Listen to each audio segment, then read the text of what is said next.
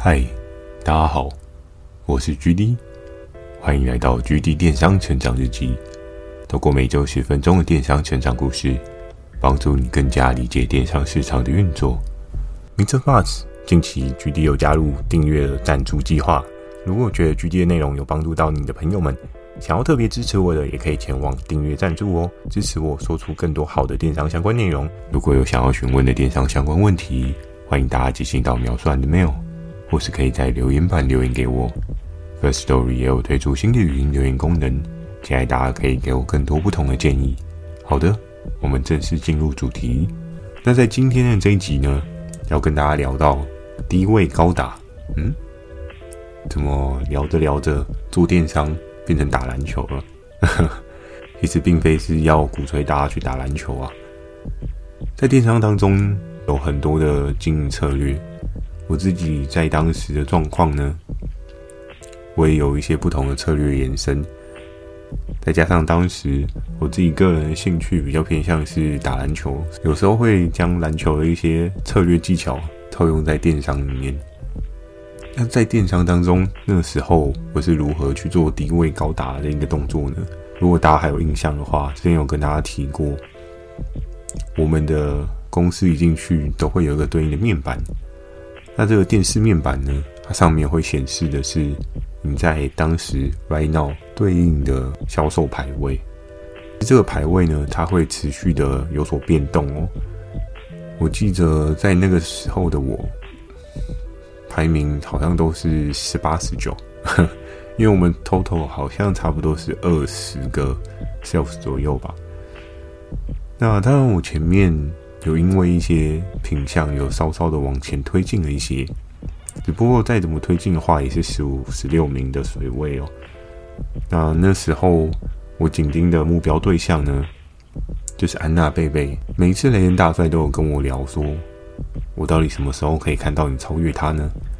我那时候总是笑笑的跟雷恩大帅说：“好的，我努力一下，我再想一想看有没有什么样其他的。”方式可以去执行、去操作，在双方的互相的制衡搏斗当中呢，安娜贝贝她并非是一个主动攻击型的业务哦，她比较偏向是防御型的业务，就是她觉得她的合作伙伴提给她的对应的品项，然后她就是安安稳稳、稳扎稳打的去做销售就好了。而我呢，在那时候，由于连大帅一次两次的。鼓吹跟激励我，就让我燃起了有点像以往的斗志哦。那个斗志的状况呢，真的很高昂哦。尤其我觉得人在一个劣势的情境状况之下，往往都可以激发出一些不一样的火花。如果大家还有印象的话，之前有跟大家聊到，就是魔王队 VS 远征队，我们两个队伍。其实，在公司的业绩占比是七比三。那七比三的这种悬殊的落差呢，你要思考的是说，魔王队他们可以有七成的销售占比，那我们远征队呢，只有三成的销售占比，他们足足比我们多了将近两倍多。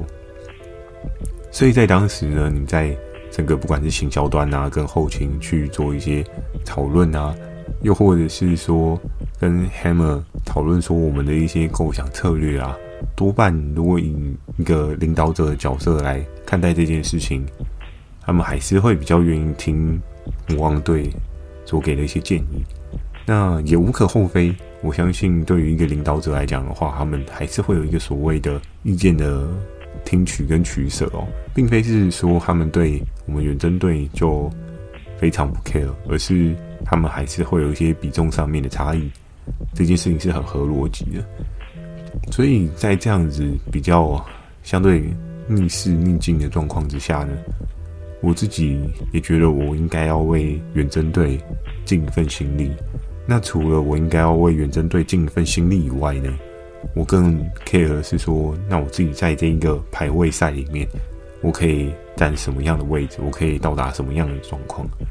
所以也是因为这样子，我才会慢慢的衍生出一些个人不同的打法，而且非常有趣的是，由于系统它的设计是非常的复杂，因为必须得说，在 Hammer 他们的设计过程当中呢，初始的设计构想是真的颇复杂的。复杂的系统呢，它就有各式各样你意想不到的世外桃源。怎么说？可能在你的某一个操作的过程当中，button 跟 button 之间的连接，那这个连接它可能会有对应的可能，它可能会有当初 engineer 他的 setting 并没有想到的一些。框框，或是他没有想到一些策略的小小的缺口，我们其实都可以经由我们一次、两次、三次的 test，或者是说我们想要找到某一个关键答案的时候，我们运用不同的方式，最终呢，我们都可以找到一个很特别的方式去突破当时逆境状况哦。那每次的规则颁布下来呢，我们并非是想要逾越规则的设定。而是在每次规则的出来的当下呢，我们都会看谁？我们都会看传说他在干嘛？哎、为什么呢？因为毕竟 Top Sales 他一定有他的两把刷子嘛。那每一次的规则出现呢，你可以看到的是传说他可能有他自己对应的策略。那我们自己有没有自己对应的策略？或许也有。可是有时候你去看 Top Sales 它的。前进走向，我们去跟着走，那绝对是百密无一疏啊！因为或许他在前面，他想的并更加透彻，他想的并更加多。当然，你也可以用你的自己思维方法去尝试着在规则上面做一些不一样的突破。好，前面讲的太多太多，跟低位高打没有太明显的关联性哦，所以我们再拉回来。也跟大家讲到电商中的低位高打，其实在当时的状况呢，我是处于一个倒数排名的低位哦。那低位高达他在做的事情是什么呢？就是我需要去找一个比较 high level 的挑战者。那其实，在之前有跟大家聊过说，就是对应的对手呢，你的选择上也是非常重要的。而在当时候呢，虽然雷恩大帅有跟我讲说，希望我早日的突破重围。赢过安娜贝贝哦，当然我自己也很想要赢过安娜贝贝，在那个时候，不过那时候我的思考逻辑呢，有稍微有些些的不同，因为之前有跟大家聊到说，传说有时候它的一个商品的销售呢，它那个周期有可能这个销售营业额就可以足够他吃至少两三个月的销售周期哦，所以如何创造出一个这么厉害的长效性爆品？这件事情一直一直都是我持续摸索跟学习的事情。那在那时候呢，我知道安娜贝贝她手上的那一些棋子跟牌呢，我是可以运用我手上的资源去做一些进攻调整。可是那时候我就在思考的是，在同样的时间，你付出同样的努力，你达到了对应的成效，是不是真的如你自己所想的这么的高？举个例子。比如说，安娜贝贝在当时，它一个厉害档次 Top Three 的销售，可能 maybe 是坐落在八万到十万的水位好了。那我花时间设计对应的策略去进攻它八到十万的这个销售产品。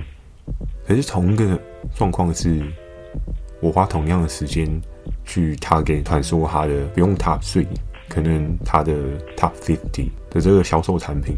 那它 Top fifty 的销售产品，maybe 搞不好就已经有突破十万的这个界限哦。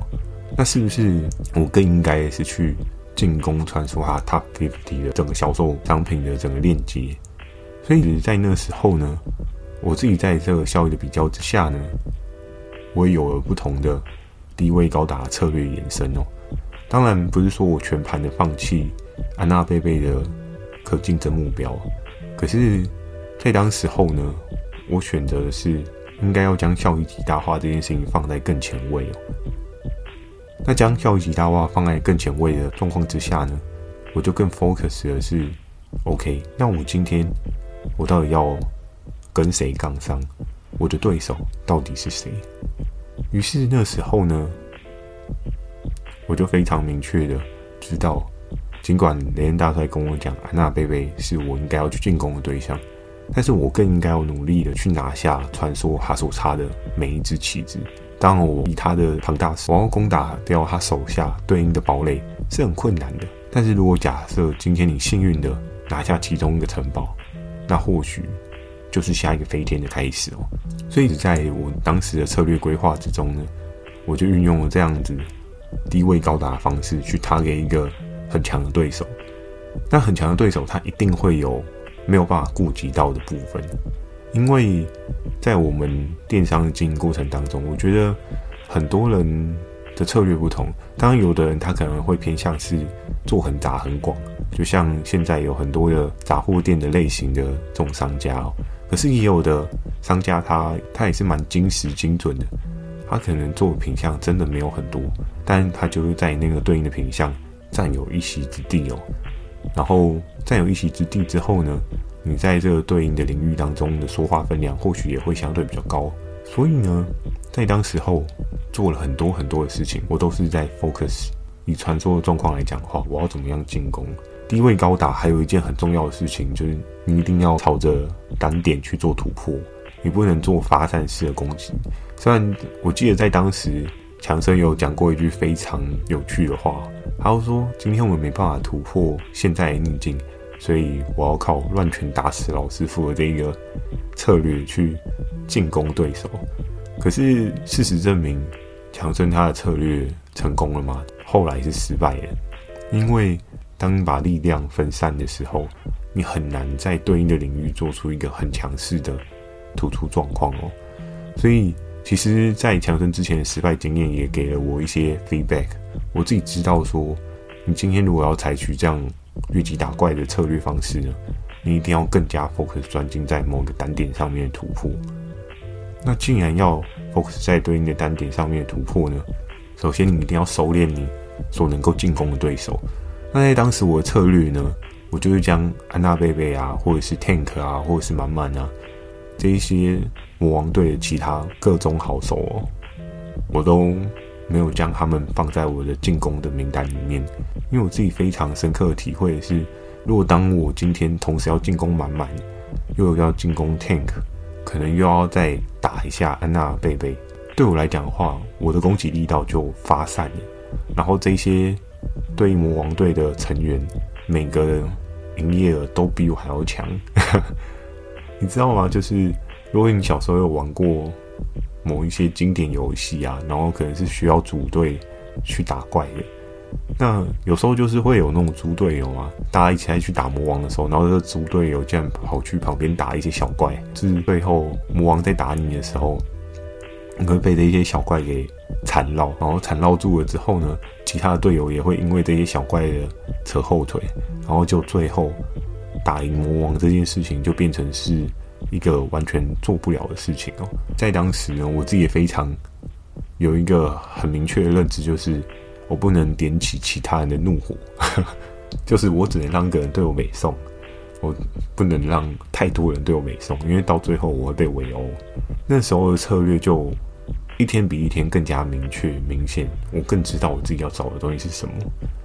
那既然有了一个很明确的目标呢，在当时候，我就思考说，到底谁可以帮我突破重围？在整个策略架构之下呢，你有对应的策略很棒，可是你没有对应可以搭配的策略合作伙伴呢？